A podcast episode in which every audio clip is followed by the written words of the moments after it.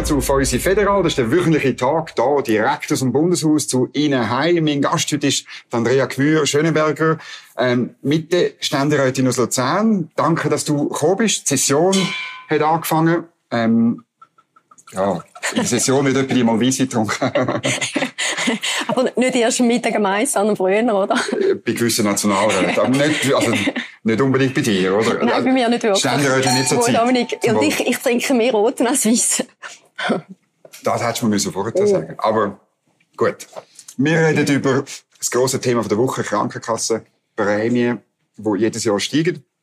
Und ähm, über Kita-Finanzierung ist das zweite Thema, wo auch gross umstritten ist. Ihr Ständerat habt Prügel kassiert vor so zwei, drei Wochen, weil ihr das nicht so schnell wollt, über die Bühne schicken lassen. Das sind die zwei Themen. Ähm, sagen wir mal die Krankenkassenprämie. Warum steigen die einfach jedes Jahr?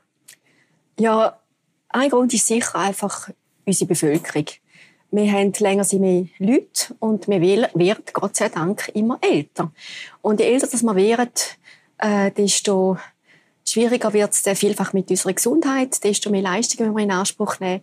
Wir haben ein hervorragendes System, das auch immer wieder innovativ unterwegs ist, wo es neue Medikamente gibt und dementsprechend wird es auch teurer. Jetzt hat die SP hat wollen Prämie entlasten mit der Regel, nicht mehr als 10 Prozent vom Einkommen. Das hätte bis zu 6 Milliarden Franken gekostet. Der Nationalrat hat das dann zurückgenommen, mit Hilfe deiner Partei auf 2 Milliarden. Und jetzt kommen so rund 400 Milliarden, Millionen raus die die Kantone sollen zahlen. Bist du zufrieden mit dem Resultat? Ja, äh, ja, eigentlich schon. Also grundsätzlich lehne ich die Prämienentlastungsinitiative von der SP ab, weil es eine Umverteilungsinitiative ist. Wir haben Prämienverbilligung, Krankenkassenprämien sind für sehr viele Leute ein sehr grosses Problem. Eine Familie mit zwei Kindern äh, hat bedeutend mehr Mühe, Krankenkassenprämien zu zahlen als statt Steuern. Da müssen wir schon etwas machen, aber gleichzeitig mit dieser Initiative wäre kein Problem gelöst. Und wenn wir jetzt da einen wahnsinnig grossen Gegenvorschlag, also sehr viel Geld auch quasi gesprochen hätte in dem Sinn, dann hätte das Problem nicht gelöst. Wir haben jetzt im Ständerat, respektive es ist jetzt die Lösung, wo man eben sagt, Kanton, die grundsätzlich zuständig sind für die Prämienverbilligung, die wollen wir wieder mehr in die Pflicht mhm. nehmen. Das ist auch richtig so. Die Kantone haben sich teilweise, auch mein Kanton, Kanton Luzern, ist da nicht immer sehr gut unterwegs gewesen, muss ich ja, sagen. Das ausgerechnet Ständeräte ähm, den Kantonen Kosten aufbürden, das ist noch, das hat es glaube ich nie, noch nie gegeben. Ja, also grundsätzlich muss man immer dann, wenn wenn irgendwo ein System auch nicht funktioniert, sagen, da braucht es jetzt einen minimalen föderalen Eingriff, dass wir eben den Kantonen sagen, dass sie einen gewissen Anteil von der Prämienverbilligung müssen übernehmen müssen. Kanton Luzern wären das 28 Millionen zusätzlich, wo dann eben die Leute mit Prämienverbilligung würden zusätzlich entlastet werden. Wir müssen aber auch aufpassen, wenn, wenn wir da wahnsinnig viel mehr Geld gefordert hätten, irgendjemand muss dann das wieder zahlen. Und dort mache ich mir schon vor allem eben auch Sorgen um, um unseren Mittelstand. Und das sind für mich nicht eben die Leute, die schon Prämienverbilligung haben, die, die bei der Kita müssen, den höchsten, also wo, wo dort müssen auch richtig zahlen, nicht einen reduzierten Tarif haben, die auch nie Anrecht haben, Kinder auf Stipendien. Die Leute, die eben alles noch aus dem eigenen Portemonnaie finanzieren. Und, und dort müssen wir eben auch schauen, dass die nicht weiter und weiter und zusätzlich belastet werden. Die SP hat gestern gesagt, ja, da sehen wir, die Bürgerlichen lassen genau den Mittelstand und natürlich auch die darunter im Stich, oder eben, die müssen immer mehr zahlen und jetzt gibt es für die keine Prämienbewilligung. Was sagst du da dazu? Ja, meine Lösung ist unsere Kostenbremsinitiative von der, von der Mitte, wo es eben darum geht, wenn die Krankenkassenprämien mehr steigen als, äh, als die Löhne, dass man dann eine Kostenbremse hat. Wir haben eine Schuldenbremse, eine Kostenbremse. Wir sind ja die einzige Partei, die die unterstützt. Aber für mich ist je länger, dass ich mich mit all diesen Themen befasse, je länger, dass ich sehe, dass all die involvierten Partner eben selber keinen Abstrich machen sondern immer sagen, bei uns läuft es perfekt, aber du musst sparen oder sonst jemand, mhm. ist für mich klar geworden, nur wenn wir das Messer am Hals haben, dann geht etwas. Das perfekte Beispiel für das ist für mich die Debatte im letzten Herbst, wo es um die Stromversorgung gegangen ist. Man hat Angst gehabt, im nächsten Winter haben wir keinen Strom. Und auf einmal ist man bereit, Kompromiss einzugehen. Also auf einmal äh, sind die Umweltschutzverbände bereit zu sagen, ja, vielleicht müssen wir halt bei einer Grimselstaumauer 10 cm höher bauen. Und umgekehrt, auf der bürgerlichen Seite ist man auf einmal bereit, auch bedeutend mehr Geld in erneuerbare äh, Energien quasi zu stecken. Und das Gleiche muss sie im Gesundheitswesen, dass man eben wirklich bereit ist, alle Abstriche zu machen, dass man einen Kompromiss kann vorsehen und eben so die Kosten mhm. in den Griff bekommt. Jetzt in dieser Initiative, und es gibt einen, einen äh, indirekten Gegenvorschlag zu dieser Kostenbremsinitiative von deiner Partei, dort ist ja einfach am Schluss, wenn die Kosten weiterhin so ansteigen, mehr als die Löhne, dann gibt es einfach zusätzliche Kompetenzen für verschiedene Stellen zentral da im Bund, wo dann sollen irgendetwas machen. Aber es ist ja nicht, ob denn das wirkt, ist einfach Hoffnungsdenken, sagen die Gegner. Ja, ja, Nein, ich, ich bin überzeugt, dass wir eben dann Lösungen finden. Wir hatten ja die Kostendämpfung, wir hatten das Kostendämpfungspaket gehabt, mhm. Bericht Diener von 2017. Das ist jetzt schon wieder sechs Jahre seither. Mhm. 38 Massnahmen, wo man der Experimentierartikel hat man beschlossen, wir haben die Ärztesteuerung zugelassen. Aber es sind sehr viele Massnahmen, wo man allenfalls halt nochmal muss auf den Tisch bringen. Ich sage jetzt, äh, mit dem Referenzpreissystem ist sehr bürokratisch, kompliziert herkommen und gleichzeitig muss man dort etwas machen. Und ich sage, wenn man so eine Kostenbremse hat, dann bleibt einem einfach nichts anderes übrig, als eben gewisse Massnahmen allenfalls nochmal zu diskutieren und zu sagen, auf allen Seiten, man ist bereit und schlussendlich glaube ich einfach, wir Patienten müssen, müssen auch teilweise mhm. über Bücher, oder? Mhm.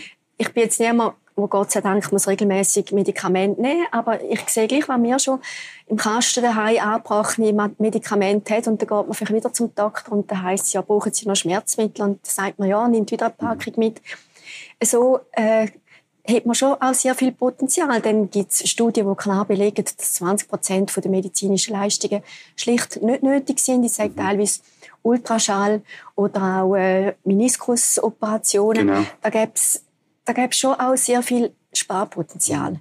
Wie kann man das denn jetzt, wenn wir auf der grundsätzlichen Ebene reden, wie kann man das, das äh, Potenzial abrufen? Wer müsste denn irgendwann einmal sagen, nein, das machen wir nicht oder gibt es nicht? Also, ich glaube, eben sind wir alle, es sind Patienten, mhm. sind die Ärzte, sind Spitäler, sind Kantone, sind der Bund, sind Krankenkassen. Und rechtlich, wer hat den Auftrag? Also irgendjemand muss ja wie eine Art ja. Also grundsätzlich ist es ja Verbund auf, auf Aufgabe von Bund und Kanton teilweise. Also die Spitalplanung ist mhm. Sache der Kantone. Dann aber eben und Krankenkassenprämien sind auch bei den Kantonen. Beim Bund äh, dort geht es darum, äh, ja, wie wird man generell eben welche Sparmaßnahmen durchbringen, aber es geht nicht ohne, dass man zusammen schafft schlussendlich. Mhm. Und du findest wirklich in dem indirekten Gegenvorschlag oder Initiative, dass man einfach dann am Schluss, also der Alain Berset kommt ziemlich viele zusätzliche Einflussmöglichkeiten über. Hat sich denn das bewährt? Er hat es ja nicht geschafft in zwölf Jahren Bundesrat. Also grundsätzlich ist selbstverständlich unsere Initiative der richtige Weg und nicht der indirekte Gegenvorschlag. Etwas, was man von mir aus gesehen auch müsste einführen ist Notfallpauschale. Also wer, mhm. ich bin jetzt in letzter Zeit noch häufig im Kantonsspital oben gewesen. Man kann dort ein- und aus, wenn man will. Man hat dort extreme Warteschlangen immer vor dem mhm. Notfall. Mhm äh, auch am Wochenende. Wenn man zum Zahnarzt geht am Wochenende, wenn man ein Notfall ist, dann muss man 100 Franken zahlen. Wieso, dass das am Wochenende im Spital nicht auch so sein soll, ist mir schleierhaft. wenn es dann wirklich in dem Sinne ein Notfall ist, wo man sagt, wir behalten der Patient gerade oder es braucht eine Operation, selbstverständlich. Aber es sind sehr viele Leute dort oben, die vielleicht beim Shooten äh, den Fuß ein bisschen vertreibt haben oder die die ganze Woche gewartet haben, bis sie am Samstag oder am Sonntag ins Spital gehen. Mhm. Dann braucht es von mir aus gesehen viel mehr Leute, die das Hausarztmodell brauchen. Zuerst zum Hausarzt und dann ins Spital. Also ich glaube, auch individuell hätten wir da schon sehr viele mhm. Möglichkeiten. Die FDP schlägt vor, dass es eine Grundversicherung gibt, die Leid ist, wo nicht mehr alles drin ist, ähm, wo dann deutlich günstiger wäre und so. Ähm, das geht ein bisschen in die Richtung, wo man auf gewisse Sachen vielleicht verzichtet. Ja, ich glaube, dass wir den Grundleistungskatalog mal wieder dort durchstrahlen, mhm. das ist ein legitimes Anliegen, ja. Mhm. Und ich persönlich bin auch jemand, wo, wo etwa zur Homöopathie greift. Mhm. Aber das ist natürlich auch etwas gewesen, wo wir, glaube 2007 darüber abgestimmt genau. haben und wo die Kosten exorbitant noch gewachsen sind. Mhm. Und ja, ich glaube, wir müssen wirklich gewisse Leistungen wieder überdenken. Mhm. Ist nicht das Problem, äh, sehr oft gehört das auch, oder man sieht es in der Statistik, halt, die Mengenausweitung ja. ist, ist das Problem. Ja. Nicht unbedingt der Tarif, also bei gewissen Sachen schon, aber nicht unbedingt der Tarif pro Leistung, sondern die Ausweitung von der Menge, das sind natürlich auch die Leistungserbringer ähm, in der Pflicht. Also die, die Ärztinnen und Ärzte, die letztlich nichts befürchten, wenn sie mehr verschreiben, oder? Ja, das ist so. Also einerseits Mengenausweitung ist ein Problem, aber man muss ja fairerweise auch sagen, es sind länger mehr Leute und es sind länger mehr ältere mhm. Leute. Und dort braucht man tendenziell mehr Medikamente. Das ist ein anderes Problem, oder? Wenn man das Originalpräparat hat einerseits und Gener mhm. Generika andererseits. Und da ist jetzt auch beim, beim Bundesrat noch hängig, dass man eben für beide äh, die gleiche Marge hat als, als Arzt. Also, dass eben nicht ein Anreiz ist, das Originalpräparat zu schreiben, wie man dann eine höhere Marge hat, sondern dass man wirklich eben auch dort immer das Generikum verschreiben, wenn eben die Marge gleich ist. Aber es sind da teilweise wirklich auch Fehlanreize, die wir zwingend mal mhm. endlich vom Tisch mhm. bringen müssen. Dein Parteipräsident hat in einem Interview angetönt, äh, man müsse sich überlegen, dass mit der Kopfprämie, ob man nicht könnte ein anderes Modell, wo die Sozialdemokraten schon lange wollen, äh, ja, wie siehst du das? Muss man das über die, man tut immer mehr da über die Finanzierung reden und eben selten über jetzt das, was wir gerade jetzt diskutieren, mit der Menge und der Tarif und so weiter. Also gut, die Pandemie hat für mich in dem Sinne schon auch noch mal etwas ausgelöst. Wir mhm. haben hier die Härtefallgelder gesprochen, was 200 Prozent korrekt war und die Mittel sind da schnell geflossen. Aber seither stelle ich schon vermehrt auch fest, dass bei allem und jedem eigentlich der Bund in erster Linie muss zuständig sein. Und äh, ja, wir haben ja unsere eigene Verantwortung, die wir auch wahrnehmen müssen. Die Kopfprämie, es ist so, es ist natürlich schwierig zu erklären, wieso das jemand, wo äh, wo ein sehr tiefes Einkommen hat, genau gleich viel muss zahlen wie jemand, wo, wo sehr viel verdient. Andererseits muss man sagen, wir haben ein Steuersystem, das progressiv ist, das richtig ist. Also wer bedeutend mehr Geld verdient, zahlt auch dementsprechend mehr Steuern, durch das so ein System unterstützen. Wir haben auch die AHV, wo ebenso quasi in dem Sinne eine Sozialversicherung ist, wo man eine Umverteilung hat, mhm. was auch richtig ist. Aber wir müssen auch aufpassen, dass wir die Umverteilung nicht überstrapazieren. Da kann man ja die Frage stellen, ja, wieso der Strom, wieso ist der in einer grossen Villa genau gleich äh, genau. günstig wie jemand, der mit seiner Familie äh, in einer Dreizimmerwohnung wohnt. Also, wir haben ein solidarisches System, wir sollen solidarisch sein und bleiben, aber wir müssen aufpassen, dass wir es nicht überstrapazieren. Mhm manchmal habe ich das Gefühl, das Problem liegt auch darin, dass man jetzt eben Leistungen finanziert von Leistungserbringern statt ähm, Therapieziel, also statt gesund werden, wo wir ja alle wollen, tut man einfach, äh, ja, hat man den, Leistungstarif, das ist ganz kompliziert, ambulant und stationär unterschiedlich und so weiter. Und wir tun einfach die Leistung abgelten, die Ärzte das einreichen und es wird zahlt. Aber ähm, was genau, ob der Patient mit was genau gesund wird, das spielt im Moment noch ein bisschen, Qualität spielt noch nicht so eine Rolle. Ja, also, aber auch bei der Qualitätskontrolle hat man ja eigentlich Fortschritt gemacht. Aber ich muss auch sagen, unser System stößt zunehmend irgendwo an Grenzen. Ich war vor ein paar Jahren mal an einem Referat, wo es um ein System oder Modell Singapur gegangen ist. Wo es mhm. geheißen hat, jeder quasi bei Geburt kommt quasi 100.000 Franken über. Und also jedes Baby. Genau, und also das Kapital für seine Gesundheit. Genau. Und dann, wenn man zum Arzt geht, wird jedes Mal von dem Kapital mhm. abgezogen. Selbstverständlich, wenn dann jemand lebensbedrohliche Krankheit hat, müsste man eine Ausnahme machen. Aber dass man da schaut, ob es allenfalls so möglich ist, zu sparen oder mit einem komplett anderen Modell, wenn dann auch jemand am Schluss von seinem Leben oder nach seinem Tod noch von dem Kapital Erfahrung hat, dass man das weitervererben oder einfach Natürlich. Vielleicht müsste man wirklich einfach das ganze System einmal neu denken und es zeigt ja auch, dass es eben sehr schwierig ist, dadurch, dass so viele verschiedene ähm, Interessen müssen gedeckt werden, dass man da mhm. wirklich mhm. vorwärts kommt. Und gleichzeitig darf man nicht vergessen, dass wir wahrscheinlich eines der besten Gesundheitssysteme haben, dass wir eine qualitativ hervorragende Versorgung haben und dass man, dass die halt auch etwas kostet. Mhm. Ein, ein mhm. anderer Punkt vielleicht noch ist eben genau die Krankenkassenprämie. Wir haben ja das heute Morgen am Bord behandelt. Mhm. Im Kanton Appenzell-Innerrhoden sind Krankenkassenprämie die tiefsten. Basel-Stadt hat doppelt so hohe. Und es ist manchmal ein bisschen simpel, aber gleich auch irgendwo bedenklich.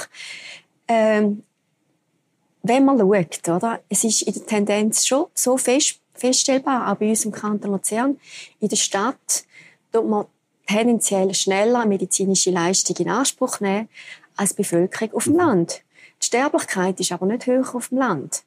Also ich glaube auch, wenn wir aus der Stadt teilweise, bevor wir zum Doktor gehen, ich nehme mich da selber in Pflicht, einen Tag, zwei länger würden warten, dann würden sich sehr viele Probleme selber lösen. Mhm. Und äh, es zeigt von den Zahlen her, zwischen Stadt und Landschaft, manchmal auch vielleicht, wenn der Doktor weiter weg ist, wenn der Aufwand noch schon zum ähm, Arzt zu gehen höher ist, dass man ja da findet, jetzt, jetzt warte ich noch einen Tag. Mhm. Und das ist manchmal auch nicht so schlecht. Mhm. Ist noch lustig, weil die Bundesverfassung, wir haben gerade 175 Jahre mhm. Bundesverfassung gehabt, Aber in der jetzigen Variante schreibt das aus. Der Staat ist für das Gesundheitswesen zuständig nach privater Verantwortung und privater Initiative. Das ist noch wirklich sehr ein bisschen weise formuliert, dass wir zuerst müssen wir selber, und das sagen auch alle Mediziner, wir sind für unsere Gesundheit sind wir wesentlich selber zuständig. Wir müssen uns beobachten, wir müssen merken und, und, und dann im richtigen Augenblick zum Arzt gehen. Und das spielt da oben einfach keine Rolle mehr, oder? Also in beiden Räten. Man redet nur noch über Finanzierung, wer zahlt was, wer zahlt wie viel, wie viel Umverteilung. SP und Grüne möglichst viel, Bürgerliche sagen, ja, aber irgendwann ist fertig so kommen wir nicht zum Ziel, wenn wir nicht wieder darüber reden, um was es eigentlich geht. Ja, also bin ich absolut einverstanden. Also wichtig ist mir wirklich, dass die medizinische Versorgung von allen sehr gut ist. Also für die, die, die kein Geld haben oder die wenig mhm. Geld haben, ebenso wie die, die, die finanziell kein Problem haben. Das ist für mich äh, absolut klar. Und auch die Solidarität muss man weiterhin äh, haben. Aber es sind schon gewisse Anreize, die, die schief liegen. Also der Haus der Allgemeinversorger, der Hausarzt im Vergleich zum Spezialist, wenn ich da die Rechnungen teilweise anschaue, dann denke mir, ist schon auch ein gewisses Missverhältnis. Und das, da müssen wir vielleicht auch mal wieder einen mhm. Ausgleich finden. Mit der Modernisierung von einem, von einem TAMED, wo ja schon lange ansteht. Mhm. Äh, da gäbe es schon auch Möglichkeiten. Und, äh, ja, eben all die medizinischen Leistungen, wo es eben teilweise nicht braucht, die sind mhm. alle beim Spezialisten, nicht beim Allgemeinpraktiker. Wenn der richtig diagnostiziert, hat er so viele Möglichkeiten, Kosten zu reduzieren und ist in dem Sinne ein sehr wertvoller Player im mhm. ganzen System. Sage noch etwas zum Thema Lobbying, weil das viele Leute, die zuschauen, mhm. immer extrem, also wir kommen immer wieder Zuschriften über, oder? Dass, dass halt das Lobbying in diesem Bereich so extrem ist und ja, es gibt viel, auch da im Parlament, wo irgendwie noch in einem Beirat von einer Krankenkasse, von einer Ärztegesellschaft, ähm, aber auch von Patientenorganisationen sind und so weiter. Wie erlebst du das? Also ich bin weder in einem Beirat von einer mhm. Krankenkasse noch sonst in so einer Lobbying-Organisation angestellt. Äh, aber ich persönlich finde eigentlich das Lobbying etwas, also etwas Positives. Ich, wenn ich nicht will, muss ich das ja gar nicht äh, in Anspruch nehmen, respektive ich kann jedem sagen, los, ich habe keine Zeit, kein Interesse, was auch immer. Mhm. Aber sehr viel, muss ich sagen, finde ich es gleich wertvoll, wenn ich äh, vom einen Lobbyist das Pro höre und vom anderen das Contra, wenn ich mir selber kann, teilweise ja bei Detailfragen eine Meinung bilden und entscheidet auch immer noch ich. Mhm. Und es kommt darauf an, wie man, was man daraus macht. Oder, und bei uns ist ja das System sehr transparent. Äh, wir haben ja hier im Rat mal die Paif vom Herrn Rieder gekauft, vom Kollegen Rieder, wo ja da hat wollen Einschränkungen machen ich bin froh gewesen, dass dann die Staatspolitische Kommission vom Ständerat das abgelehnt hat, weil für mich wäre das schlussendlich ein Lex äh, Anwälte worden. Die Anwälte haben das Anwaltsgeheimnis. Mhm. Wir wissen nicht, wir haben ja gleich einige Anwältinnen mhm. und Anwälte bei uns im Parlament, was sie für ein Mandat haben. Ob sie in der Strombranche irgendwo ein Mandat haben, ob sie auch irgendein... Lobbyieren, Lobbyieren für ein, für ein Spital, genau. aber ohne dass sie da irgendwo in einem VR, in einem Beirat irgendetwas wären. Und von dort her, äh, finde ich, wäre das eine totale mhm. Ungerecht Ungerechtigkeit gewesen. und man hätte dann auch gesagt, es ist verfassungsmäßig nicht in Ordnung. Aber wichtig ist, dass wir ja alles mit ausweisen, was wir ja auch machen, bis ins Detail. Und ich glaube auch die, die teilweise noch das Mandat von einer Krankenkasse haben, sie sind ein Player in einer Gesundheitskommission, das ist schon mal seint. Sie müssen schon mal die zuständige Kommission können überzeugen und dann noch der zuständige Rat, respektive beide Kammern. Und ich glaube, da tut man dann die äh, Vertreter teilweise auch ein bisschen überschätzen.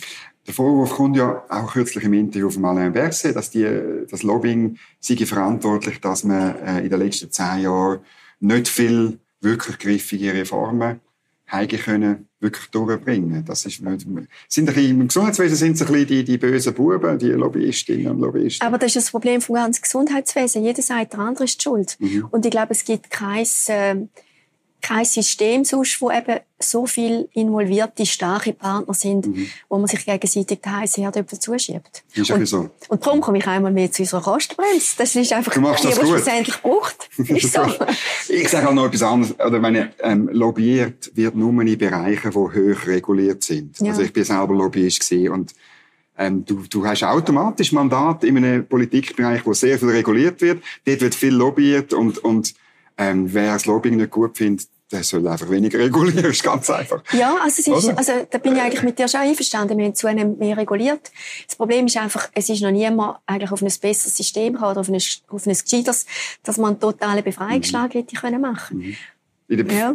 Befreiungsschlag ist ein gutes Stichwort, weil Kita-Finanzierung, ähm, wir tun seit 24 Jahren, wenn es mir recht ist, eine Anschubfinanzierung machen für Kita-Plätze. Und jetzt wird man das sozusagen wie verstetigen, weil man jede Subvention irgendwann verstetigt.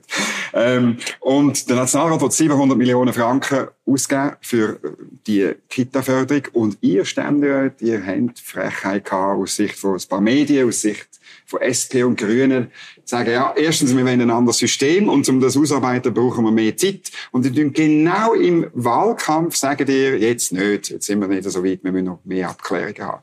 Also, ich möchte mal zwei Sachen klarstellen. Erstens, ich habe, als ich noch im Nationalrat war, die Anschubfinanzierungen immer unterstützt. Und wenn es nach mir gegangen wäre, hätte man die dort mal schon können verstetigen Das war okay. das noch kein Thema. Gewesen. Und äh, jetzt kommt der Gegner von dieser Vorlage immerhin zu gut, dass sie können sagen der Bundeshaushalt erlaubt das nicht. Das ist für mich in dem Sinn ein Argument, das man muss gelten lassen. Ja, gelten lassen. Aber gleichzeitig ist es völlig unehrlich, weil wenn man es vor zehn Jahren gemacht hätte, dann wäre der Bundesfinanzhaushalt noch absolut in Ordnung gewesen. Man hätte es sich quasi können leisten Aber da hat man schon nicht wollen. Äh, man kann sich streiten darüber, von wegen Bund und Kanton. Grundsätzlich ist es Aufgabe vom, von den Kantonen mhm. und von der Gemeinde. Wir haben aber zwei Verfassungsartikel, Artikel 116 und, und Artikel 67 von der Bundesverfassung, wo auch eben der Bund dem Bund erlaubt, Familie, Kind zu unterstützen und da Maßnahmen zu treffen. Wir haben noch im Juli in der WBK eine breite Anhörung gehabt zu dem Thema. Und äh, mir persönlich ist es ein grosses Anliegen gewesen, dass man eben in der September oder respektive in der Augustsitzung nochmal auf das Thema kommt, weil ich auch wollte, die ganze Vorlage in die September-Session bringen in den Ständerat. Äh, man kann immer dagegen sein, auch äh, aus Gründen von der Verfassung. Eben, es gibt ja dort bei uns Leute, die sagen, verfassungsmäßig, da gibt es Studien auch vom Bundesamt für Justiz, die das nicht so sehen. Aber wo's, wo wenn, wenn schon eben, wie du gesagt hast, vor der Wahlen sollen Ja oder Nein sagen. Ich habe dann aber schon merken, ja, es wird schwierig, eine Mehrheit anzubringen. Ich möchte, dass wir da eine Lösung anbringen. Die Vereinbarkeit von Beruf und Familie ist ein Thema, ist auch schon 20 Jahre auf der politischen mhm. Agenda mhm. und eigentlich praktisch, abgesehen von der SVP, bei allen Parteien. Und da ist da wirklich im Juli relativ spontan die Idee noch reingekommen, dass man über Familienzulagen, Betreuungszulagen da einen Weg könnte finden. Und da habe ich gefunden, gut, äh, ein alternatives Modell, wo allenfalls mehrheitsfähig ist, sollten wir wirklich im Detail prüfen. Wir haben auch gesagt, wir wollen die Ausgleichskassen anlassen.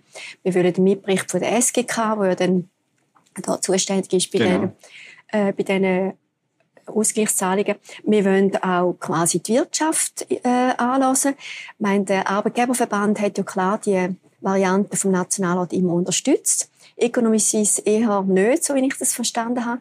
Jetzt, was noch, ganz, noch witzig ist am ganzen Vorschlag eingebracht worden, ist eigentlich von der FDP, dass die Wirtschaft mehr sollte belastet werden und dagegen sind die Linken. Also, wir haben irgendwo, äh, Situation. Die Arbeitgeber, oder muss man erklären, die würden mehr Verantwortung gezogen in diesem Vorschlag, oder? Wenn ich richtig ja, die Arbeitgeber, genau. ja, Entschuldigung. Aber eben, die FDP will die Arbeitgeber mhm. mehr Pflicht nehmen und die SP ist dagegen, dass die Wirtschaft da mehr muss Beiträge Gut, Das ist natürlich, weil, weil die SP will gerne das Geld einfach an alle verteilen. Und letztlich das, was ihr jetzt vorhabt, ist ja eine Lösung, die dann wirklich eigentlich nur dann, ähm, nur äh, derartige Familien oder Frauen zugutekommt, die tatsächlich gehen arbeiten, aus dieser Zeit aus gewinnen, oder?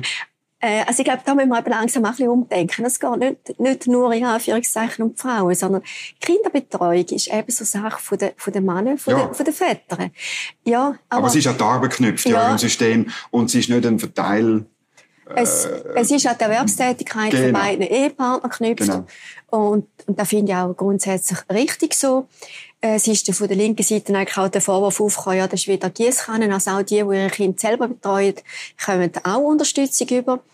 Ähm, oder es sind nicht nur Kitas unterstützt, sondern wenn jemand, sag jetzt, äh, eine, Tagesmutter, eine Tagesmutter genau. hat oder wenn jemand ein Au-pair oder mhm. eine Nanny an, mhm. anstellt, gibt es auch Unterstützung. Für mich ja, finde ich, wenn man Kosten hat für die externe Familienbetreuung, dann soll man schauen, wie man die mhm. kann reduzieren kann, unabhängig vom Modell. Wir haben dann auch gesagt, wir wollen noch prüfen, was das für heissen, wenn eben nur Leute, die auch wirklich Kosten haben, äh, für die familienexterne Kinderbetreuung, wenn nur die Entlastung überkommen, respektive ja. ihre ja. Kinderzulagen. Dort auch, oder? Die SP und Grüne laufen Sturm. Sie sagen, bei beiden Themen, oder? Gesender, die Bürgerlichen machen nichts gegen die schwindende Kaufkraft. Das ist ein Thema. Sie haben das kein gut, die SP hat das reingedruckt. Viele von meinen Journalistenkollegen reden jetzt, schreiben über Kaufkraft.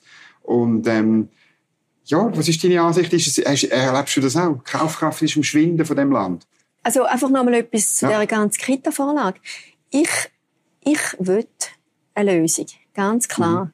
Und für mich ist das Projekt mit der Kita, so wie es vom Nationalrat aufgeleistet worden ist, dermaßen auf der Kippe auf der Kippe gewesen. Ich möchte, oder ich wollte Scheitern verhindern, darum der Vorwurf von der SP und von der Linken, der geht völlig an mir vorbei. Mhm. Also, es ist ja sinnvoll, wenn wir Alternativen prüfen, zum Schluss ein mehrheitsfähiges Modell auf dem Tisch haben und zum da schlussendlich eben können eine Lösung anbringen und wenn wir eine günstigere Lösung anbringen, umso besser. Mhm.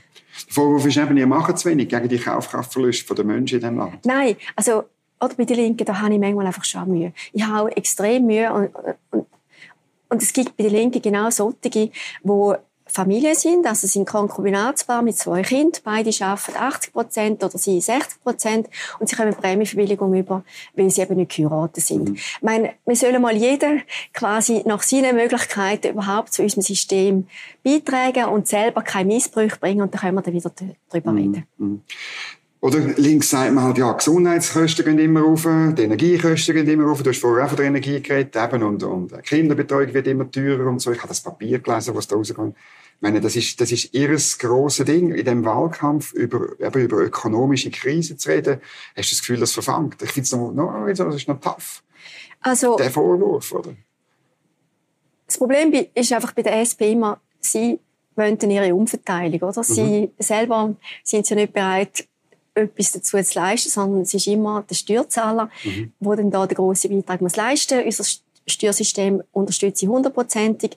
Aber wenn man noch schon schaut, wer direkt die Bundessteuer überhaupt noch zahlt, 40 Prozent sind komplett entlastet. Mhm. Meine Lösung ist auch da wieder unsere Mitte-Initiative.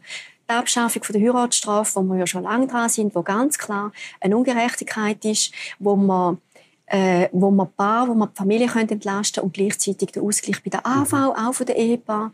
Auch dort unterstützt uns die Linke nicht, sondern äh, sie, äh, sie wollen einfach überall immer Umverteilung, mhm. aber wenn es wirklich darum geht, konkrete Probleme zu lösen, dann sind sie weiter weg. Mhm.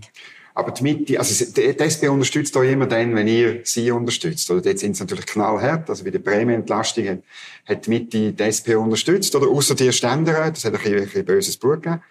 Oder? Aber, ähm, ja, aber auch wir Ständeräte haben sie jetzt zum Schluss unterstützt. Und ich glaube... Also noch viel weniger. Ja, oder? aber der Gegenvorschlag, wie er vorgelegen ist vom Nationalrat. Zwei Milliarden muss man erklären, ja. ja, ja das ist Wahnsinn. Der, der, der, Mittelstand, wo ja die SP behauptet, sie wollen den auch mhm. unterstützen, der wäre zur Kasse mhm. äh, gebeten worden. Wir müssen mal unsere Bundesfinanzen anschauen. Wer, wer hätte denn das zahlt? Und ich möchte nicht, dass die Leute, die selber eben noch irgendwo Steuern zahlen, die alles selber beraten, dass die noch mehr zur Kasse gebeten mhm. wird. Zu denen müssen wir Sorge haben. Und dort müssen wir auch schauen, dass wir weiterhin solidarisch sind, dass eben nicht auch die Spaltung vorantrieben wird. Und die SP permanent mit der Bewirtschaftung von, von all diesen sogenannten Ungerechtigkeiten Ungerechtigkeit. Ich erinnere auch sehr gerne an den AHV-Abstimmungskampf. Ja, da ist ja nur ja, da ist ja nur noch darum gegangen, Öl ins Feuer zu gießen, mhm. aber, aber nicht irgendwo Fürsche zu machen. Und ich bin überzeugt bei der BVG-Revision, wo wir ganz klar die tiefen Einkommen, mehrfach Beschäftigte, Frauen müssen unterstützen, wird die SP wieder amok laufen und irgendwelche Fake News verbreiten. Mhm. Gut, das, ist, das Verrückte ist halt, das Bewusstsein, weißt, dass der Staat nur Geld verteilen kann, wo er zuerst irgendjemandem weggenommen hat. Völlig banal. Oder das Bewusstsein ist halt ähm, bei vielen Leuten, äh, in verschiedenen Parteien einfach nicht da, oder? Ja, aber ich muss sagen, ich bin so erzogen worden, oder, dass mhm. jeder Franken, den man ausgibt, muss man zuerst mal verdient haben. Und äh, das ist etwas, äh, ja, wo man auch immer wieder weitergeben sollte und wo, wo glaube ich, schon eine wichtige mhm. Erfahrung ist. Und wenn man dann halt nicht so viel Geld zur Verfügung hat, dann ist der erste Punkt, Klar können dann nicht alle Leute gleich, aber dann geht es manchmal darum, auch probieren, den Gürtel ein bisschen enger zu schnallen mhm. und sich überlegen, wo, welche Leistung müsste ich allenfalls jetzt nicht mhm. in, äh, in Anspruch nehmen. Mhm. Und ich will da überhaupt nicht zynisch sein. Es ist mir klar, dass es Leute gibt, die, die darauf angewiesen werden, darauf angewiesen sind, dass sie Unterstützung bekommen. Und für die soll auch der Staat schauen, Hilfe zur Selbsthilfe in erster Linie äh, leisten, aber nicht einfach immer nach dem mhm. Gießkannenprinzip und müssen jetzt aufpassen, gerade eben auch, wo der Bundeshaushalt äh, langsam so ein bisschen Schieflage ist, dass wir da die Ausgaben im mhm. Griff haben. Müssen wir nicht, wenn du Finanzpolitik ansprichst, vielleicht auch wieder mal so alle 25, 30 Jahre sich überlegen, welche Aufgaben man wirklich muss machen muss. Also ich habe das Gefühl, ähm, wenn ich so die, die Jahre, die ich jetzt hier überblicke, man hat halt immer mehr darauf aufgeladen. Gerade auch in dieser Legislatur. Es ist, ähm, ähm, es ist offenbar wirklich die teuerste Legislatur aller Zeiten gewesen, die vier Jahre, die jetzt hängen. Weil man immer noch mehr draufgeladen hat, äh, schreibt die Finanzverwaltung. Das ist schon noch, und irgendwann muss man auch wieder mal sagen, was machen wir wirklich in dem Staat und was machen wirklich Menschen? Also ich nehme mich als Parlamentarierin durchaus auch in die Pflicht. Es sind immer wieder gewisse Leistungen gewesen, wo man gesagt hat, ja, da gehört jetzt für auch noch dazu. Aber gleichzeitig haben wir schon eine Pandemie gehabt. Und mein, mhm. klar, die Ausgaben können wir außerordentlich verbuchen.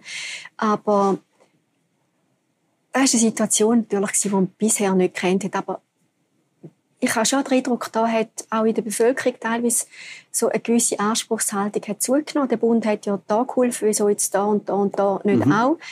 Äh, und da müssen wir schon wieder davon wegkommen. Und ich stelle einfach auch fest, meine Generation, wir sind äh, also weit nach dem Krieg geboren. Uns, uns ist immer sehr gut gegangen, immer noch besser. Auch konjunkturell haben wir die besten Zeiten erlebt. Und es ist dann immer schwierig, wenn es einem sehr gut gegangen ist, plötzlich zu sagen, ja, nein, jetzt muss ich da vielleicht wieder mehr machen. Und manchmal finde ich es schon ein bisschen schwierig äh, mit der Teilzeit. Mhm. Äh, das ist ja dann etwas, was uns in der Pension einholt. Es genau. ist wenn man das jetzt macht und es langt, ist es gut und recht.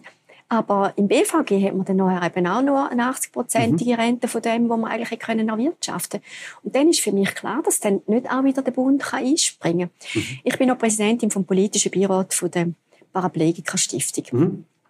Da hat unsere Präsidentin gerade kürzlich informiert, dass im Pflegepersonal mehr Lohn zugesprochen haben. Was richtig ist, aber was mich dann gleich ein bisschen erschüttert hat, ist, gleichzeitig die Information, dass die Folge ist, dass sehr viele wieder das Pensum reduziert haben. Und äh, klar, Pflege... Pflege ist, nicht, ist nicht gewollter Effekt, Nein, das oder? Ist, der, der Fachkräftemangel nimmt so ja, noch genau. zu. Auch wenn ich absolut anerkenne, dass man in der Pflege einen schwierigen, einen anspruchsvollen, ja, einen sehr nervenaufreibenden ja. oder einfach kräftezehrenden zehrende Aufgabe hat. Mhm. Aber da müssen wir uns schon Fragen stellen, was läuft bei uns im System teilweise falsch? Mhm. Also, weißt du, das wird bei der BVG-Debatte, das ist ja schon jetzt so bisschen ähm, das wird äh, ganz, ganz wichtig sein. Ja. Und ganz viele ähm, verstehen nicht, dass ihre Entscheidungen, zum Beispiel Teilzeit schaffen, Auswirkungen haben auf ihre ja. Rente, oder? Obwohl, das ist ja, es ist schon eine Versicherung, es ist schon eben nicht ein Sozialwerk im klassischen Sinn. Und, ich, und im Übrigen finde ich auch bei der AV, ich meine, ja, wer äh, nur 40 Prozent schafft, das ist, man kann das sogar ein bisschen als asozial bezeichnen, weil die AHV weniger verdient, wenn man mehr Teilzeit ja. hat. Und das ist am ähm, Schluss ein Verhalten, das vielleicht für den Einzelnen rational ist, aber für das System irgendwann, irgendwann einmal gefördert. Oder? Ja. Und gleichzeitig muss man natürlich schon sehen, oder man muss genau anschauen, wer schafft Teilzeit. Ja, es gibt Leute, die nicht anders können. Ja, und meine, die Vereinbarkeit von Beruf und Familie, mhm. die braucht es, damit es sich eben auch lohnt, überhaupt für beide Eltern mhm. teilerwerbstätig zu sein. und dementsprechend Strukturen schaffen und dementsprechend braucht es eben auch Unterstützung bei der familienexternen Kinderbetreuung. Aber sonst ist es schon so, oder? Mhm. Wenn, wenn es junge Männer sind, die finden, ja, Teilzeit, dann äh, wir sind in einem freien Land und jeder kann selber entscheiden, aber man muss bewusst, sich bewusst sein, mhm. was für Konsequenzen hat das langfristig. Mhm. Das gleiche mit den Studentinnen und Studenten, oder? Seit, also vor allem, ich sage, die Akademikerinnen und Akademiker, wo alle eigentlich unser System praktisch gratis, also die, äh, die Semestergebühren sind verhältnismäßig sehr tief im Vergleich zu, was die Ausbildung kostet. Und dann wäre es eben schon wichtig, dass dann alle auch bei den Medizinstudentinnen und Studenten einmal ein paar Jahre hundertprozentig würden schaffen, auch zum im Staat irgendwo etwas mhm. zurückgeben da braucht es immer und überall wieder Solidarität. Monika Büttler, Professorin in St. Gallen, hat ja ausgerechnet, dass vor allem das Steuersystem oder einen falschen Anreiz macht. Also wenn Progression halt dazu führt, dass eben, ähm, äh, es, äh, zwei Verdiener, dass, das, äh, dass sich das nicht lohnt. Gerade auch, weil sie, du hast es vorher erwähnt, äh, äh, Prämienverbilligung verlieren, ähm, ähm, äh, andere Gebühren und, und Vorteile nicht haben. Ja, da müssen wir vielleicht am Steuersystem auch etwas ändern. Ja, auch da haben wir von der Mitte unsere Initiative, wo es darum geht. Ja, nicht über Progression. Nein, aber dass, dass man zwei Modelle dort berechnen. Mhm. Einerseits die gemeinschaftliche Besteuerung, andererseits, wenn beide einzeln wären. Mhm und dann den tieferen Steuerbetrag in Rechnung ziehen. Also, ja, aber im Steuersystem ist natürlich einerseits geht es darum, die, die mehr verdienen, sollen mehr zahlen, was, richtig ist, die wirtschaftliche, wirtschaftliche Leistungsfähigkeit. Andererseits müssen wir uns schon überlegen, was für Anreize gibt. Ich habe mir auch schon überlegt, einen Vorstoß mal zu machen. Ich bin da immer noch am, am überlegen, dass eben auch jeder, der ein akademisches Studium äh, absolviert hat, dass der müsste minimale ja wirklich berufstätig sein und sonst allenfalls dem Staat äh, etwas mhm. zurückzahlen. Mhm. Weil, äh, das ist interessant, finde ich. Man ja. kann nicht immer einfach nur ja. Leistungen beanspruchen und selber, ja. ja. und selber nicht bereit sein, ja. etwas zu leisten. Ja. Also allerspätestens, wenn du den Vorstoß eingereicht hast, äh, tun wir über das diskutieren. Andrea Gmür, Schöneberger, danke vielmals, dass du gekommen bist und noch eine gute Session. Danke vielmals. Zum Wohl. Wenn euch das Gespräch gefallen hat, dann äh, einen Daumen nach oben lassen, einen Kommentar da, weiterempfehlen und schaltet wieder ein nächste Woche, wenn es wieder direkt aus dem Bundeshaus einen interessanten Gast hat und wir etwas diskutieren, was gerade aktuell ist. Merci fürs Zuschauen und eine gute Zeit.